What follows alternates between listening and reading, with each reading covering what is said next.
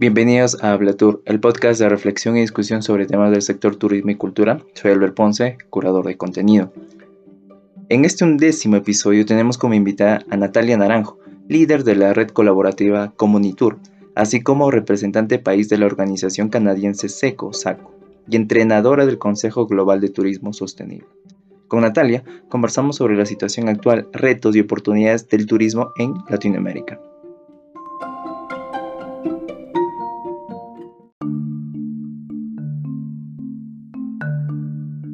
Partimos consultándoles sobre la situación actual en Colombia, así como sus perspectivas de recuperación para el sector turismo. Bueno, el sector turismo realmente creo que es uno de los sectores que más golpeados, ¿no? Ha sido por la pandemia, eh, y probablemente eh, la recuperación va a ser lenta a medida pues que la, la, gente recupera la confianza, ¿no? Tanto, tanto uno como turista, digamos, si va a salir a algún sitio, así como las comunidades mismas que reciben visitantes, ¿no? Entonces yo creo que va a ser una recuperación lenta. Eh, se habla mucho pues de todo el tema de, de turismo de proximidad, de empezar a ver como como cuestiones cercanas. Aquí en Colombia tuvimos eh, casi seis meses eh, aproximadamente de, cuarentena, eh, con algunos sectores abiertos, pero claro, todo el tema, todo el sector turismo, ocio, por ejemplo, también pues muy golpeado porque, porque realmente tiene muchas limitaciones actualmente todavía. En Colombia ya este mes, este mes se ya se acabó la cuarentena como tal, se reactivó, digamos, la economía, pero pues realmente eh, algunas personas están viajando, sobre todo, por ejemplo, como a, casas, alquiler de casas, ese tipo de cosas. Eh, pero pues la parte ya más masiva todavía está realmente apenas reactivándose y pues como te comentaba al principio, eh, realmente la, la, pandemia todavía y los contagios todavía no se han frenado. Entonces, eh, probablemente presentaremos nuevas cuarentenas porque realmente mm, desde hace varios meses no bajamos de 200, 300 muertos diarios en Colombia y pues me imagino que con esta apertura pues se va otra vez como a, a multiplicar ¿no? esos contagios. Entonces probablemente tendremos otra vez algunas cuarentenas. Luego, le comentamos las medidas de apoyo y rescate que se vienen implementando aquí en Perú, como el FAE Turismo o la inyección de capital al Fondo Turismo Emprende. Natalia, y en el caso de Colombia, ¿qué mecanismos se vienen dando? ¿Se puede destacar alguna medida en particular? Pues se han varias, de alguna forma creo que la implementación todavía pues está, se está revisando, pero digamos que mm, el primero que se abrió fue todo el tema de créditos, eh, créditos, algunos subsidios también a las, a las, a las planillas, digamos, de trabajadores eh, en algunos sectores o en algunos casos. Eh, hay un sello de bioseguridad que actualmente tiene costo, pero se, se van a abrir algunos cupos, digamos, o algunos préstamos, en este sentido, algunas empresas para que puedan acceder a este sello que es... Eh, se organizó con el Viceministerio de Turismo en Colombia y la Organización Mundial del Turismo, que se llama Biocheck, si no estoy mal. Y, y bueno, para guías, por ejemplo, se, se, han dado algunas, algunos alivios también directamente a los guías turísticos que han, que han estado registrados en el Registro Nacional de Turismo, pues tienen, digamos, acceso a esos beneficios. Eh, son algunos de los que se han, se han hablado.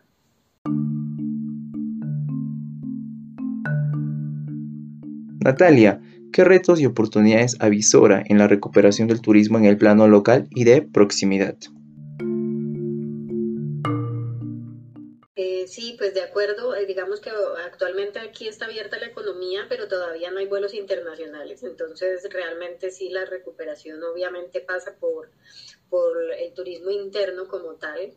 Em, hay algunos retos, eh, hay algunos retos en crear esas demandas un poco en algunos casos de, turismo de proximidad, por ejemplo, de iniciativas de ecoturismo, de turismo comunitario, que, son realmente las que muchas veces brindan mayores beneficios a, las comunidades a nivel económico.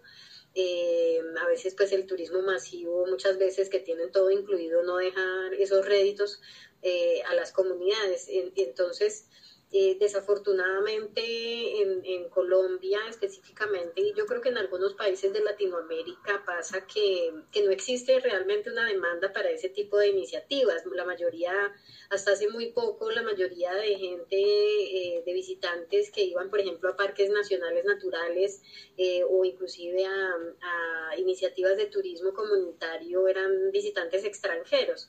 Entonces probablemente ese sector pues va a estar un poco más golpeado en la reactivación, pero también es un reto y una oportunidad también de empezar a generar esa demanda local eh, y que realmente empecemos como locales a, visitar también esos sitios eh, de proximidad eh, que tienen tanto valor, ¿no? Tanto valor social, tanto valor ambiental y cultural y que en algunos casos eh, nuestras, nuestro, en nuestros países no son tan valorados, ¿no? Entonces yo creo que es un reto de seguir creando eh, de alguna forma esa demanda, porque yo creo que sí ha crecido, sobre todo yo creo que en segmentos de, de, juventud, sobre todo yo creo que ha aumentado mucho la demanda local, por ejemplo, por ese tipo de productos, pero todavía hace falta mucho por recorrer y falta mucha sensibilidad realmente frente a ese tipo de turismo que es el que realmente beneficia de alguna forma la economía local eh, en, esta, en las proximidades, ¿no? Entonces yo creo que es un reto enorme, pero es una oportunidad de seguir construyendo nuestros países a partir de, esa sensibilidad y esa, y esa aproximación, digamos, a ese, a ese tipo de, de iniciativas que valoran sobre todo lo social y lo ambiental. Crisis como la COVID-19 generarán cambios significativos en múltiples sectores y actividades económicas. En el sector turismo, ¿qué cambios avisora una vez superada la crisis? Pues es muy, muy difícil como pronosticar de alguna forma y, creo que los, los diferentes seminarios, podcasts, de alguna forma, pues tratamos como de adivinar el futuro, pero pero y digamos que más que eso yo quiero eh, brindar, digamos que hay varias posibilidades, ¿no? Se habla un poco de, del, auge, digamos, de mayor sostenibilidad, ¿no? Que la gente va a tener más conciencia, por un lado, eh, que realmente se van a valorar, por ejemplo, ciertas cosas que, como la naturaleza, el medio ambiente, que tanto, eh, pues que estamos en emergencia, en emergencia climática. entonces, pues como que por un lado hay una tendencia de que de que realmente va a crecer esa sensibilidad frente, frente a la sostenibilidad y la necesidad de, de acercarnos unos con otros.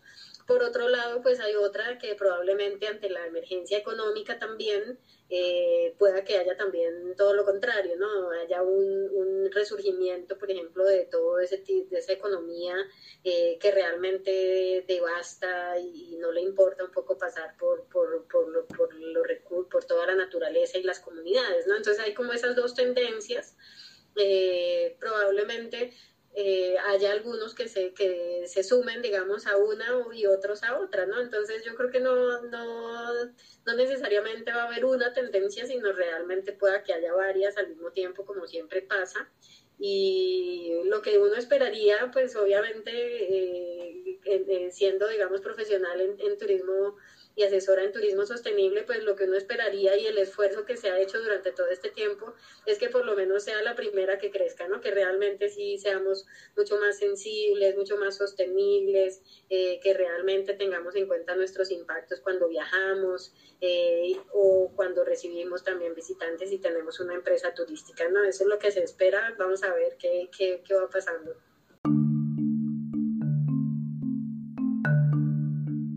Natalia, ¿qué mensaje deberíamos asimilar e interiorizar producto de esta pandemia? Bueno, yo creo que, eh, como te decía, como profesional y como asesora en turismo sostenible y desarrollo, pues uno pensaría que, que, la, que la sostenibilidad, pues sí realmente sea un imperativo de todos los actores turísticos dentro de la cadena de valor eh, y dentro de los mismos visitantes. Eh, ojalá que realmente se implementaran y se realizaran acciones efectivas frente a la sostenibilidad, que no se quede solamente en palabras y discurso. Eso sería pues uno de los, de los mensajes. otro específicamente y que, bueno, dos más, eh, es toda la importancia del cuidado como tal. Eh, creo que se ha puesto en evidencia todo un tema de precariedad eh, de las mujeres dentro de, no solamente dentro de sus casas, sino a nivel también laboral en el sector turístico. por ejemplo, se, se ha llamado la atención ya desde hace un tiempo la precariedad laboral que viven, por ejemplo, todas las personas, las mujeres, sobre todo que trabajan en limpieza, ¿no? Entonces, todo el tema yo creo que de cuidado como tal, eh, que se ha visto eh, estos días, de, estos meses de pandemia, eh, en donde ahora las labores de, de, limpieza generalmente, bueno, y desde hace mucho tiempo recaen, por ejemplo, sobre la mujer, ¿no? Entonces, como ahora la mujer entonces trabaja, pero entonces también atiende los niños en la casa, pero también hace el aseo, pero también se encarga de las compras y del mercado. Entonces es una sobre, es, es un, es un, una sobrecarga ¿no? de trabajo con las mujeres y yo creo que ese es otro, otro llamado, ¿no? todo el tema de, la, de lo que se llama actualmente la economía del cuidado, eh, para que realmente eh, haya un sistema gubernamental que apoye toda esta economía del cuidado y que además se atiendan también, eh, sobre todo ya a nivel laboral, por ejemplo, en el sector turístico, esas demandas de una mejora de calidad y de mejora salarial, por ejemplo, de muchas mujeres que trabajan en, en la parte de aseo y limpieza, pues que va a ser cada vez más importante, ¿no? Y por otro lado, ya el último sería todo el tema de, de, agroecología, digamos, y de soberanía alimentaria.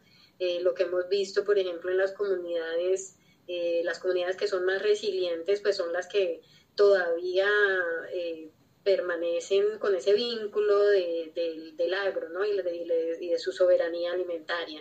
Entonces, pues el llamado es que sigan realmente eh, diversificando sus actividades y eh, teniendo pues esta relación con el campo, con el alimento, con el agro que es pues fundamental en la vida, ¿no?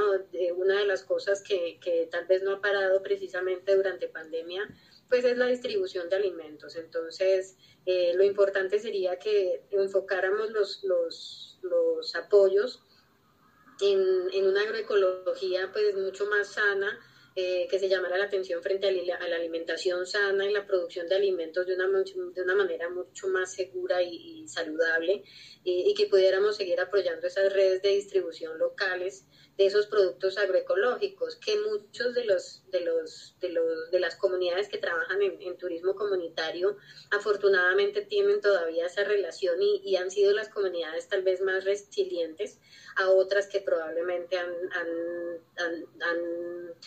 por ejemplo, dedicado su esfuerzo 100% al turismo y, y, perdieron su vínculo con el agro, ¿no? Entonces se vieron probablemente mucho más afectadas estas comunidades que perdieron ese vínculo con el agro que aquellas que no, que no lo han perdido. Entonces yo creo que como en, en pandemia creo que son tres, tres cosas eh, todo el tema de sostenibilidad, todo el tema de economía del cuidado y precarización del laboral de la mujer en el sector turístico específicamente y eh, el resguardar y servir, seguir eh, fortaleciendo la agroecología y la producción de alimentos con redes de distribución locales. En materia investigativa, ¿qué temáticas o áreas se volverán elementos de estudio interesantes y o recomendables?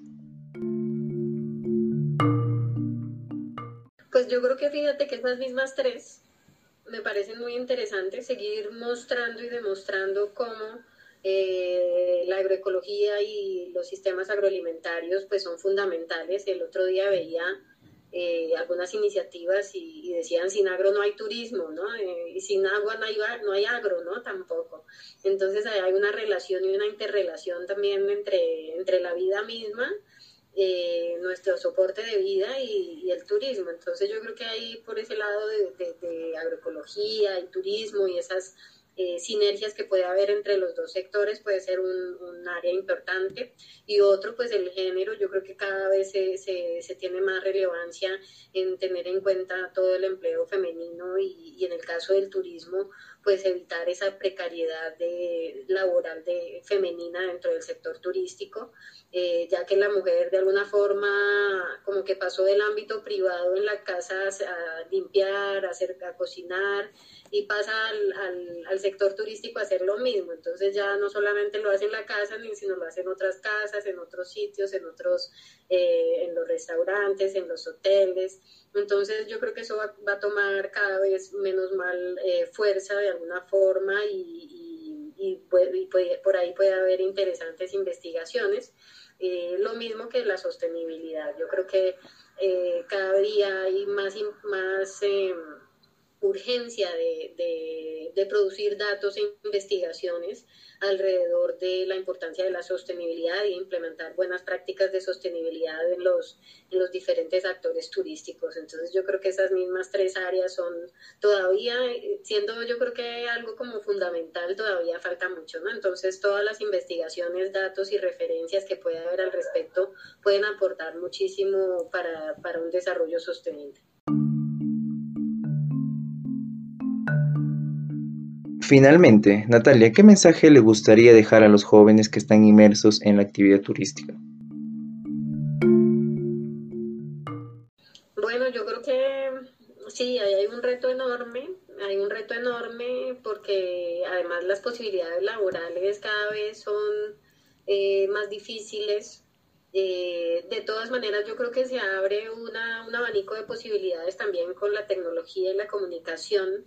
Eh, y en vínculo también pues con todas esas iniciativas y de turismo comunitario, de turismo rural, de ecoturismo, eh, de soberanía alimentaria. Entonces, yo creo que eh, los emprendimientos pueden estar ligados a lo social, ¿no? Se habla del emprendimiento social. Eh, yo les animaría seguir pues por esa línea y, seguir un poco sus sueños alrededor de eso, porque a veces en ese tránsito de la juventud al, al, trabajo profesional muchas veces la gente deja a un lado sus sueños porque es más fácil eh, a veces emplearse y, que le digan uno qué hacer, ¿no? Pero yo creo que eh, de todas maneras esa, hay, hay, en nuestros países hay muchas oportunidades de, de desarrollar diferentes emprendimientos y muy interesante y muy bonito pues que puedan relacionarse con el desarrollo local. Eh, hay muchas necesidades a nivel de desarrollo que, que, son transversales en el sector turístico, desde todo el tema, por ejemplo, de residuos sólidos, eh, todo el tema de economía circular y sus posibilidades son muy interesantes, eh, cuestiones de agua, de educación ambiental, eh, cambio climático. Yo creo que hay tantos retos en nuestros países que, que no hay excusa realmente de, yo siempre digo, no sé cómo, cómo los niños de hoy en día se aburren con tanto que hacer. Si está todo por hacer en nuestros países, entonces realmente es cuestión de creatividad, eh, de curiosidad y probablemente de generación de redes. Yo creo que el tema de trabajo en equipo, de trabajar de la mano con comunidades, con otras redes, con otras universidades inclusive, puede ser muy interesante para desarrollar ideas innovadoras que realmente repliquen en el desarrollo local, ¿no? Entonces, nunca hay que perder de vista eso sí yo creo son las necesidades reales de las comunidades, ¿no? Y, a partir de ellas ver qué soluciones se pueden dar eh, a, través de los emprendimientos. Eso es un poco lo que se habla del emprendimiento social y creo que puede ser muy interesante desarrollarlo y, para, y una oportunidad interesante para los jóvenes en nuestros países. Y bien, esto ha sido todo por hoy. Mi nombre es Albert Ponce, curador de contenido. Hasta la próxima.